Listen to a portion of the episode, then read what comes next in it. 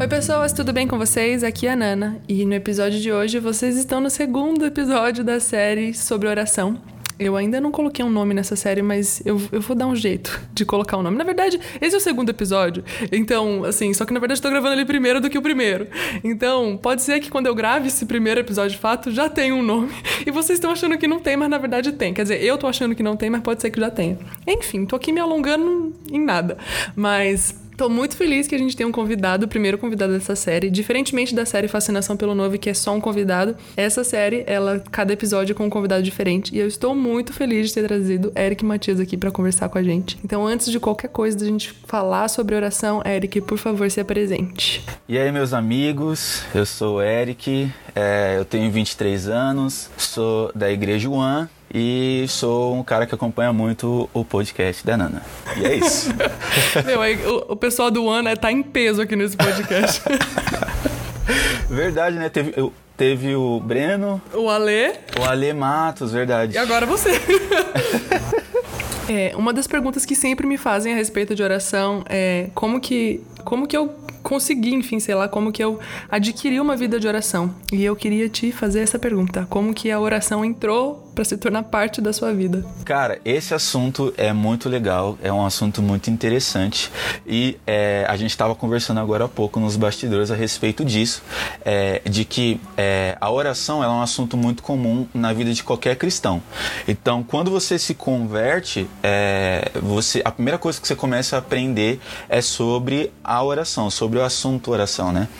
E é muito legal porque logo nesse começo, nesse, sei lá, nos primeiros anos seu de conversão, você começa a ter muitas experiências com Deus, coisas muito bizarras, porque é, é tudo muito novo, né? Uhum. Então, é, naturalmente você começa a ter uma vida de oração mais fervorosa. E, infelizmente, com o passar do, do tempo, ao invés da gente continuar crescendo numa vida fervorosa de oração, é comum, infelizmente é comum, ou a gente dá uma esfriada ou a gente dá uma estagnada, né? Eu acho que provavelmente todo, todo crente já passou por isso. É, se você nunca desanimou na sua vida, por favor, me ensina. se você nunca teve crise na sua vida, por Nossa, favor, me ensina. Nossa, meu sonho, o sonho de todo crente.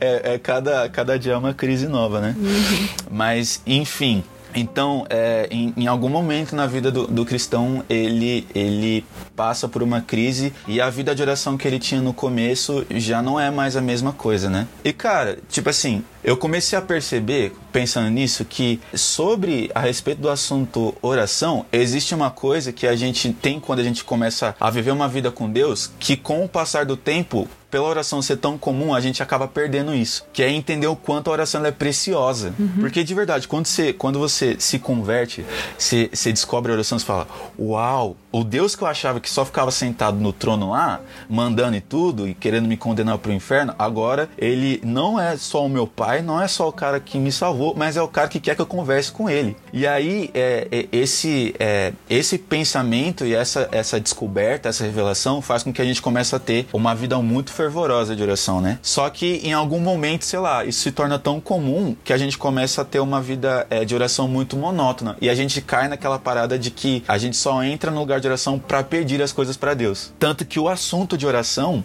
é, no geral, quando a gente fala sobre, sobre a igreja é, brasileira no geral, é, ele sempre é pautado como algo que você pede a Deus. Então o cara que ele pode estar desviado, ele pode estar longe de Jesus, fala, ele fala assim: eu vou orar para que Deus me dê um emprego, eu vou orar para que Deus sei lá, ajude a minha família, me dê uma casa, porque é, em algum momento da vida dessa, dessa pessoa, a oração ela se tornou é, uma forma de pedir algo a Deus e, e só isso. Não que seja errado, né? A gente sabe que não é errado, tipo assim, você pedir as coisas para Deus. Uhum. Tanto que o próprio Jesus ele, ele adverte os discípulos porque ele fala assim: é, vocês pedem e não recebem porque vocês pedem mal.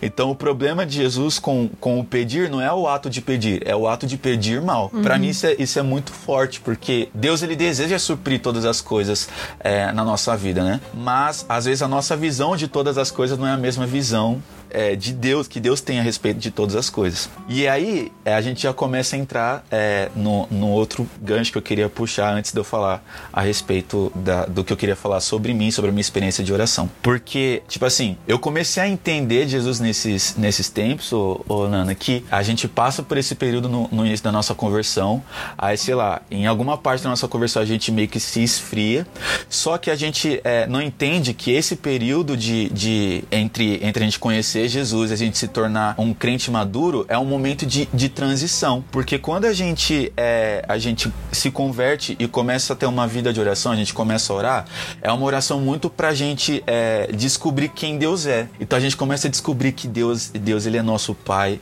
ele é um cara que cuida da gente, ele é um cara que nos ama, ele é um cara que nos salvou, ele, ele é alguém que, é, que deu literalmente a vida dele por nós. Só que quando a gente transiciona desse lugar para um lugar de um crente maduro, um filho maduro, a gente começa a entender aquilo que Deus deseja fazer. Porque o lugar de oração não serve só pra gente, tipo assim, eu quero, é, eu quero conhecer quem Deus é. E isso é muito, isso é muito importante, óbvio. A gente precisa conhecer quem Deus é, mas a gente quando, quando começa a amadurecer, a gente se torna um filho maduro, a gente também precisa entender o que Deus faz e o que Deus deseja fazer, porque a gente sai de um lugar de telespectador e começa a se tornar um protagonista da história de Deus. A gente começa a cooperar com Deus. Então eu comecei a entender a oração não só como uma forma de se relacionar com Deus, mas uma forma de trabalhar com Deus. Uhum. E é muito engraçado, eu não sei, eu não sei você, mas é é, eu já ouvi muito isso, né? Tipo assim, cara, é, beleza, você pode orar, mas você também tem que agir. Porque a gente sempre tá, tratou a oração como, como é, algo totalmente oposto de ação.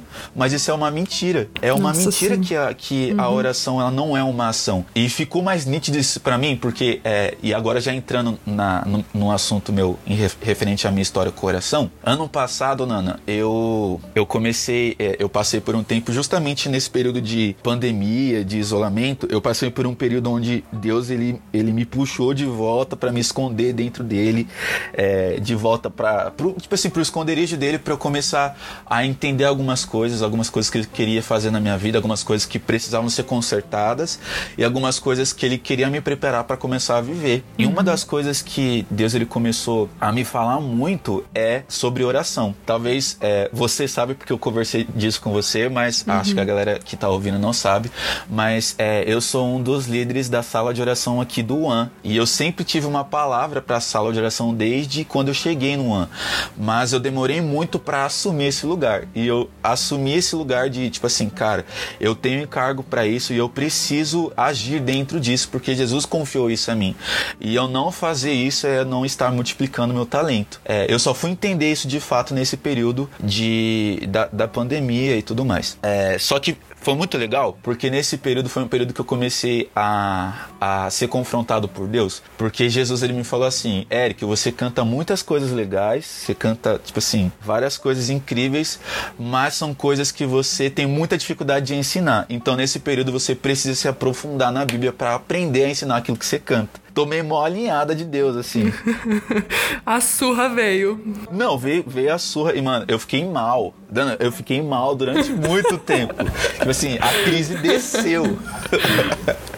e aí eu comecei a perceber que, tipo assim, é, não bastava só, só ter música sobre. Por exemplo, eu, eu, eu componho muito sobre o fim dos tempos. Mas não bastava só eu ter música sobre os fins dos tempos, sobre é, aquilo que Deus ele deseja fazer nos últimos dias.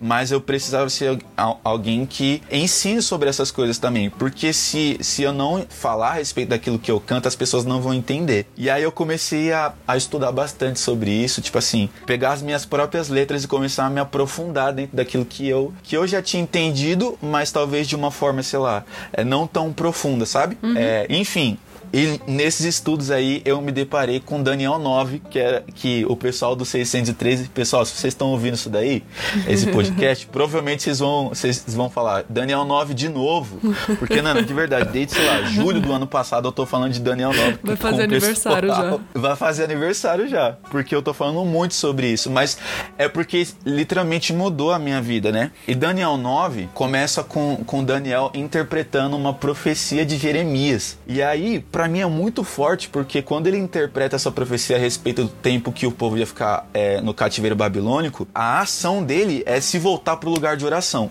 só nisso daí já começou a explodir a minha cabeça, porque eu comecei a entender que o entendimento das profecias exige um posicionamento nosso. E o posicionamento que aquela profecia exigiu de Daniel não era sair na rua é, gritando, era se voltar para o lugar de oração.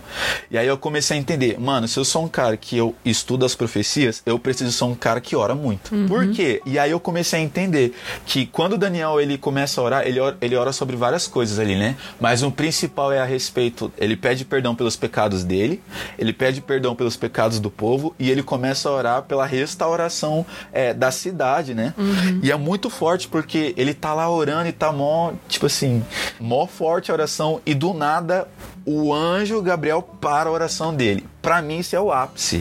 Sim. Esse é o ápice daquele momento, porque o anjo Gabriel ele para a oração dele e aí ele fala e, e ele fala uma coisa muito muito forte. O anjo Gabriel fala para ele assim: Daniel, eu vim aqui porque você é muito amado. E aí eu fiquei tipo, mano do céu, mano do céu. Só que antes dele falar isso, ele fala assim: enquanto você orava, surgiu um decreto no céu. Caraca. Quando eu li isso, eu fiquei tipo assim, meu Deus do céu. Porque, cara, de verdade, eu, eu tenho investido muito tempo em falar sobre isso pra galera da, da, do 613, que é a sala de oração do An, de que a maioria das coisas que a gente, que a gente ora, a gente pode não ver acontecer agora. Mas não significa que Deus não tenha decretado algo a respeito dessas coisas agora. Então, um exemplo, é, sei lá, a gente odeia o aborto. Então a gente começa a orar, Deus, para o aborto. E a gente pode não ver o fim do aborto agora, mas Deus já decretou que ele vai parar o aborto. Por quê? No momento da volta dele, e ele vai fazer justiça a toda injustiça terrena. Então, já tem um decreto para isso. E aí eu comecei a pensar, falei, cara, meu Deus do céu, a nossa oração gera algo no céu, gera um decreto no céu. E isso é tão forte, tão forte, porque a gente começa a perceber que a nossa oração faz parte do desejo de Deus para o cumprimento de todas as coisas. E aí eu comecei a perceber que a oração ela tinha muito a ver com é, o fim dos tempos, Nana. É, porque geralmente quando a gente fala sobre o fim dos tempos, por exemplo, partindo do contexto da Ikebalo, né? É, muita gente não, não entendeu essa música porque elas acham que é uma música para evangelizar. O que teve de gente falando que Ikebalo era uma música para evangelizar, não tá nem escrito. Só que eu não escrevi essa música no intuito de, de evangelizar, porque na época que a gente começou a falar sobre Ikebalo aqui no One, o Canta começou a ensinar pra gente, ele começou a ensinar isso pra gente a partir de uma perspectiva é, da volta de Jesus, que é aquilo que Jesus ele fala em Mateus 24, 14, a respeito do evangelho do reino sendo anunciado para toda etnia, toda tribo, e que e ele fala, e esse evangelho será anunciado a toda tribo, etnia, tudo mais, e então virá o fim. Ou seja, se a pregação do evangelho acontecer, ela trabalha para apressar a vinda de Jesus. E aí isso começou a ficar muito forte pra gente. A gente começou, e que bala, que bala, que bala, que bala, vamos pregar na rua, não sei o que, vamos apressar a vinda de Jesus. E é até por isso que a gente, que no meio do espontâneo da música, a gente canta lá, né? Eu ali a gente começa a cantar, apressando e esperando, que é um versículo é, de primeira, primeira Pedro. Só que, tipo assim, a gente ficou muito tempo pensando nisso e tudo mais, e foi muito louco. Só que eu descobri nesse período, Nana, que é, a oração, ela também apressa a vinda de Jesus. E aí eu, eu comecei a pensar, tipo assim, caraca, muito forte, muito forte. Porque se você pega a Apocalipse 8, você vai ver lá que, é, tipo assim, o, o Jesus ele abre o último selo, e aí há um silêncio no céu. Só que quando há um silêncio no céu, é, o, o, os sete anjos que estão com as sete trombetas, eles se levantam.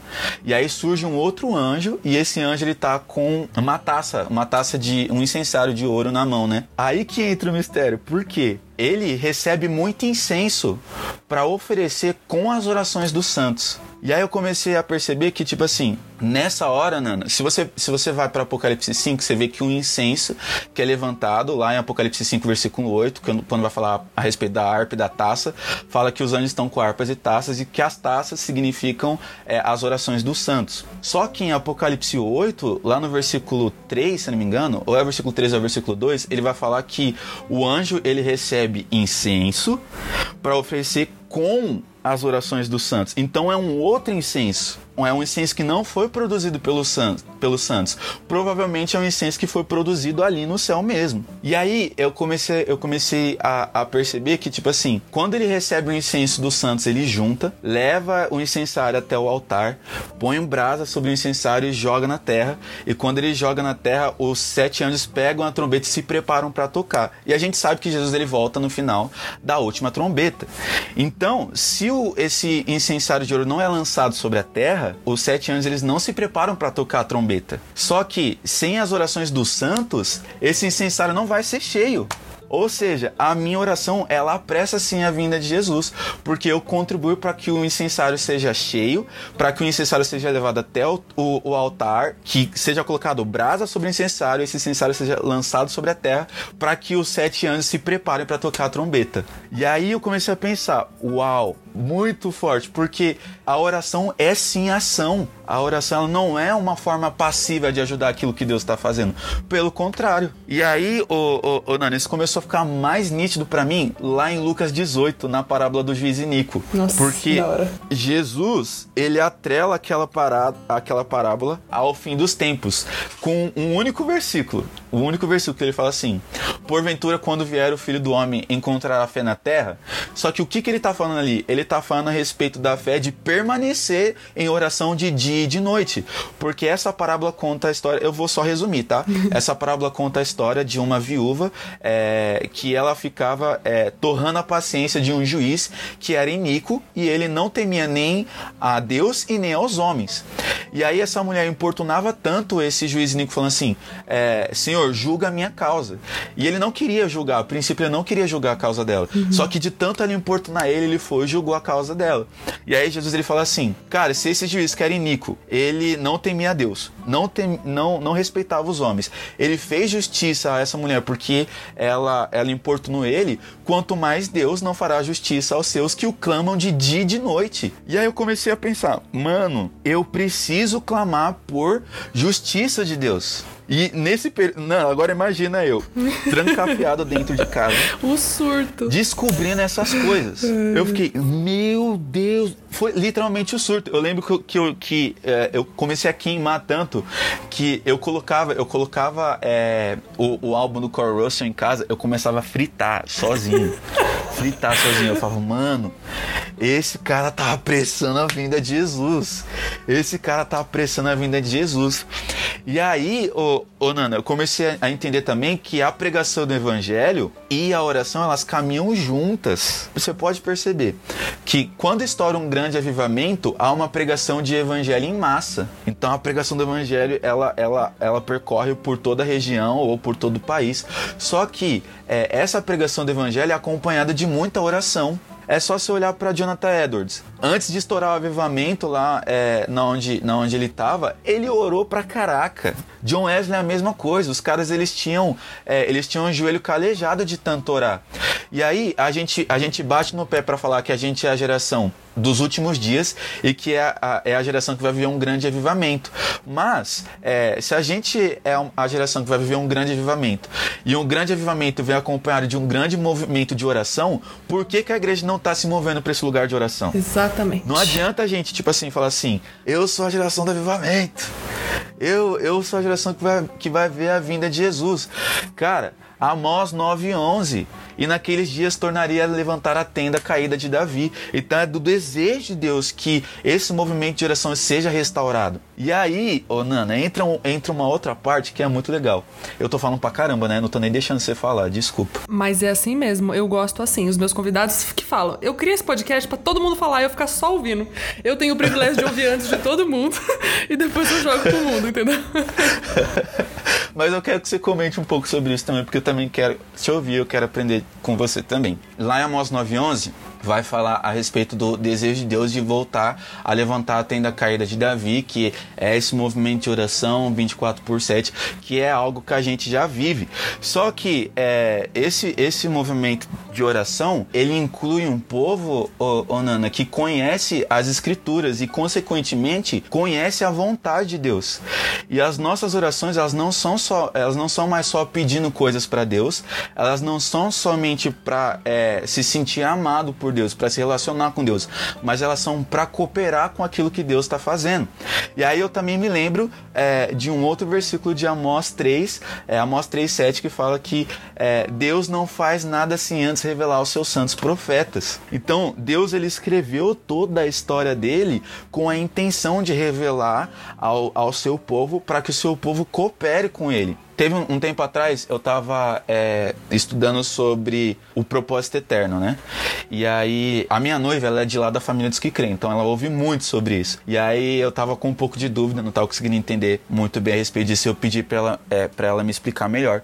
E aí, ela falou uma parada que é muito, muito forte. Ela fala que de Gênesis até, até o, o início do Novo Testamento, a gente vê Deus construindo a história de redenção. É Deus mostrando como como ele iria salvar o homem. E do Novo Testamento até é, do início do Novo Testamento até Apocalipse é Deus é, mostrando como o homem coopera para o cumprimento de todas as coisas, para a restauração de todas as coisas. E isso explodiu a minha cabeça, porque Deus ele salva o homem para que o homem se torne um cooperador é, da vontade dele para todas as coisas que foram criadas. Então existe uma vontade de Deus para todas as coisas que foram criadas e existe uma vontade de Deus para o homem como cooperador para que essas coisas aconteçam. Então, a gente tem falado muito sobre o, o, o, fim dos tempos e a gente tem batido muito nessa tecla de tipo assim, cara, tudo isso que tem sido ensinado não é para você entender, sentar e assistir a parada acontecer. É para você entender, se preparar e trabalhar para que isso aconteça. Uhum. Com a oração é a mesma coisa. Deus ele não faz nada sem antes revelar os seus santos profetas. Então, Ana, eu sinto que nesse tempo Deus ele tá é, revelando esse tanto de coisa para a igreja. Ele tem revelado é, de forma densa a respeito do desejo dele para os tempos do fim, com o intuito de que a igreja não só se prepare, mas para que a igreja se posicione. Então, o período de glória da igreja durante a grande tribulação envolve muito isso. É uma igreja preparada e disposta a fazer parte daquilo que Deus está fazendo é, até que Jesus volte, né? Então, até a morte dos mártires faz parte do plano de Deus. Então, eu acredito muito que durante esse período que as pessoas vão morrer na grande tribulação, é, vai ser um período de muita glória e de muito entendimento. Essas pessoas não vão morrer só porque elas não negaram Jesus. Elas vão morrer com o entendimento de que elas estão morrendo por algo maior. Entende? Elas estão uhum. trabalhando por algo maior. Quando eu comecei a entender sobre tudo isso, ô, ô Nana, eu comecei a perceber que é, não fazia sentido mais eu ter uma vida de oração rasa. Eu ter uma vida é, de oração comum demais, entende? Uhum. Porque se, é, se a gente olha para a história da igreja, é, a gente viu grandes homens de Deus que se levantaram com uma oração fervorosa, por que os últimos dias não vão ser marcados por uma oração tão fervorosa quanto desses caras? Na verdade, precisa ser mais fervorosa ainda, entende? Porque está mais perto da vinda de Jesus. A igreja vai estar tá mais gloriosa, entende? É mais glória, é mais poder de Deus. Então, a minha história com, com, com a oração, se eu pudesse resumir, é de alguém que começou a entender sobre a oração assim que se converteu e viveu algo muito forte de oração mas em algum momento, é, não que eu tenha retrocedido, mas eu tenha estagnado. E Jesus me deu um chacoalhão para que eu entendesse que é, eu precisava transicionar de é, um filho imaturo que estava conhecendo as coisas a respeito de quem Deus era, para se tornar um cooperador é, daquilo que Deus desejava fazer, não só através da pregação do evangelho, através das músicas, mas através da oração também. E se eu, tipo assim, resumindo tudo isso que eu, puder, que eu, que eu falei, é basicamente basicamente a história de alguém que está se descobrindo como cooperador uhum. de Deus em oração. De, dentre tudo isso que você falou, na hora que você fala de descobrir que a oração ela é ação, para mim eu passei muito por foi, foi, meio que um processo desse estilo que me fez entender o poder da oração de verdade, sabe? Não vou nem dizer que foi por causa do meio de onde eu cresci, porque eu de fato cresci numa igreja e todo mundo orava normal, tranquilamente, mas eu não cresci num lugar em que a oração, em que eu era ensinada a respeito da oração ser uma ação. Entende? Ela era como se fosse um recurso utilizado para simplesmente eu falar com Deus e acabou. Não que ela fosse de fato uma arma poderosa para lutar contra assim, enfim, todas as coisas que a gente sabe que ajudam, enfim, uhum. como você disse, apressam a vida do Senhor e enchem as taças. Eu fui ouvir sobre a oração encher as taças, meu filho, tipo ontem, entendeu? Sim, ontem. Então, quando eu entendi, tipo, e de, de, da minha boca sair frases tipo, ah, eu queria fazer alguma coisa por essa pessoa além de só orar. Uhum. E foi, teve uma vez que eu falei isso E o Senhor falou pra mim: Não, não. vamos sentar e vamos conversar. Eu preciso te ensinar o que, que a oração é. Eu não tô te mandando orar simplesmente para você falar comigo, para falar o que você quer, o que você acha que eu devo fazer. Uhum. Mas porque a oração de fato é algo que eu concedi, é algo da minha vontade, enfim. E aí, quando o Senhor me fez entender que Cara, a oração, ela. Tipo assim, Moisés orou lá, mudou a vontade de Deus, assim, sabe? Tipo, Deus mexeu nas coisas Sim. da história, enfim. Como a oração, ela é poderosa para mudar a minha mente, a minha vontade, para ela se tornar a vontade de Deus, para que eu ore e encha as taças e a vontade do Senhor se cumpra e o plano dele se cumpra e ele venha. Essa coisa de a oração não ser só uma conversa com Deus, não, não diminuindo isso, pelo amor de Deus, muito pelo contrário, o nosso relacionamento íntimo com ele é extremamente necessário, mas ela é um instrumento tão poderoso que ela, ela passa de ser só uma conversa Sim. com Deus. Então, ter esse entendimento de que, de que né, Deus vinha mudar o meu conceito de oração para ser algo tipo assim, não, isso é uma ação, me fez entender o movimento de oração. Me fez entender IHOP, me fez entender milhares de pessoas. E isso me ajudou a entender, talvez, o meu chamado, que Deus tem me colocado oração muito forte no meu coração, de entender que o Senhor tem chamado pessoas para ficarem 24, 24 7, né, orando para isso. A vida deles é serem missionários intercessores e glória a Deus por isso. Então, assim, se Deus tem levantado ministérios e pessoas para intercessão, para oração, como que a gente pode achar que é só uma conversa, sabe? Então, Sim. Como, como glorioso é o Senhor por ter mudado esse conceito da minha cabeça. Espero que mude. Se alguém aqui que tá ouvindo isso também tem esse conceito que é só uma conversa. Não, não é. É verdade, gente. E, e, e Nana, é muito interessante porque o, o, os discípulos, quando você, você começa a ler o Evangelho, você percebe que eles também perceberam isso. Porque lá em Lucas 11, antes de nos ensinar o Pai Nosso, Jesus ele tinha vindo de um lugar de oração. E aí os discípulos param Jesus e falam assim: Mestre, ensina-nos a orar como João Batista ensinava os seus discípulos. Só que Tipo assim, se eles já tinham aprendido a orar, por que, que eles estavam pedindo para Jesus ensinar eles a orar de novo? Porque prova provavelmente eles enxergaram na oração de Jesus algo que eles ainda não tinham entendido quando João ensinou eles a orar. Porque muitos dos discípulos que estavam seguindo Jesus também eram discípulos de João Batista, né? É, João, por exemplo, era um. Então, eles começaram a entender o quão precioso era o lugar de oração. Porque, é, Nana, se você pegar, isso é, isso é descrito lá em Lucas 11, mas em Lucas 9 eles veem Jesus transfigurando. É, um pouco antes eles veem Jesus é, ressuscitando pessoas, eles veem Jesus curando, eles, eles veem Jesus fazendo sinais e maravilhas, mas a oração, dentre todas essas coisas, foi o que mais chamou a atenção deles, porque eles não pediram para Jesus ensinar nenhuma outra coisa. Eles, Nossa, não, eles não pararam assim, mestre, ensina a gente a curar. Não tem isso, não é, não tem isso descrito. Tipo assim, mestre, ensina a gente a fazer sinais e maravilhas. Não, eles falam assim, mestre, ensina-nos a orar. Por quê? Eles não só entenderam que existia algo precioso na oração, como eles entenderam também que a oração era a base para que todas essas coisas acontecessem. Porque um pouco antes, Jesus ele já tinha cantado a bola. Tipo assim, o pai trabalha até hoje e o filho só faz o que vê o pai fazer. Exatamente. E aí eles, ah, Jesus, seu ligeiro. A gente entendeu agora o que você está fazendo. Você vai lá, vê o que o pai está fazendo e reproduz aqui. Então a, a oração de fato não é só é, um lugar de, de se relacionar com Deus. Ela é sim o lugar de se relacionar com Deus, porque a oração ela é ampla. É, a oração ela serve para se relacionar com Deus, ela serve para a gente pedir coisas para Deus, ela serve para a gente se tornar mais semelhante com Deus, ela serve para diversas coisas. Mas é, uma parte que a gente que a gente acabou esquecendo era a parte de reproduzir as mesmas obras do Pai, que era a parte que Jesus tinha. E é muito bizarro porque é, geralmente, quando a gente pensa em alguém que ora muito, a gente sempre vai lembrar das senhoras do coque. Ai, amo. Sempre. Amo. Sempre. e, é, e, é, e, cara, tipo assim, eu, eu fico meio triste porque, se parar pra pensar, a gente sempre atribui isso às senhoras do coque as mulheres do coque. Só que, por exemplo, eu falando como um homem, tipo assim, cadê os homens de oração da nossa geração? Cadê os, senhor, os senhores de oração, entendeu? Mano, as senhoras do coque, elas têm o joelho calejado de tanto orar, mano. Tipo assim, eu já perdi as contas de quantas vezes é, eu, eu chegava em casa, não tinha ninguém em casa, a minha avó tava orando por, todo, por toda a família, entendeu? Minha avó foi a primeira pessoa a se converter e ela orou para que todo mundo se convertesse e, cara, rolou, entendeu? Então, eu comecei, eu comecei a pensar sobre isso e eu percebi que nos últimos dias a gente não vai ter uma senhora do coque, né? Entre aspas. A gente vai ter uma igreja do coque, uma noiva do coque. Aleluia. Entendeu? Porque é uma igreja que vive uma vida forte em oração, entendeu? Uma igreja equipada em oração. Então eu acredito muito nisso e, e, e tipo assim, eu não sou o cara que é expert em oração. Eu sou um cara que começou a estudar mais sobre isso é, do começo do ano passado pra cá. Então eu sou alguém que ainda tá se desenvolvendo nisso, né?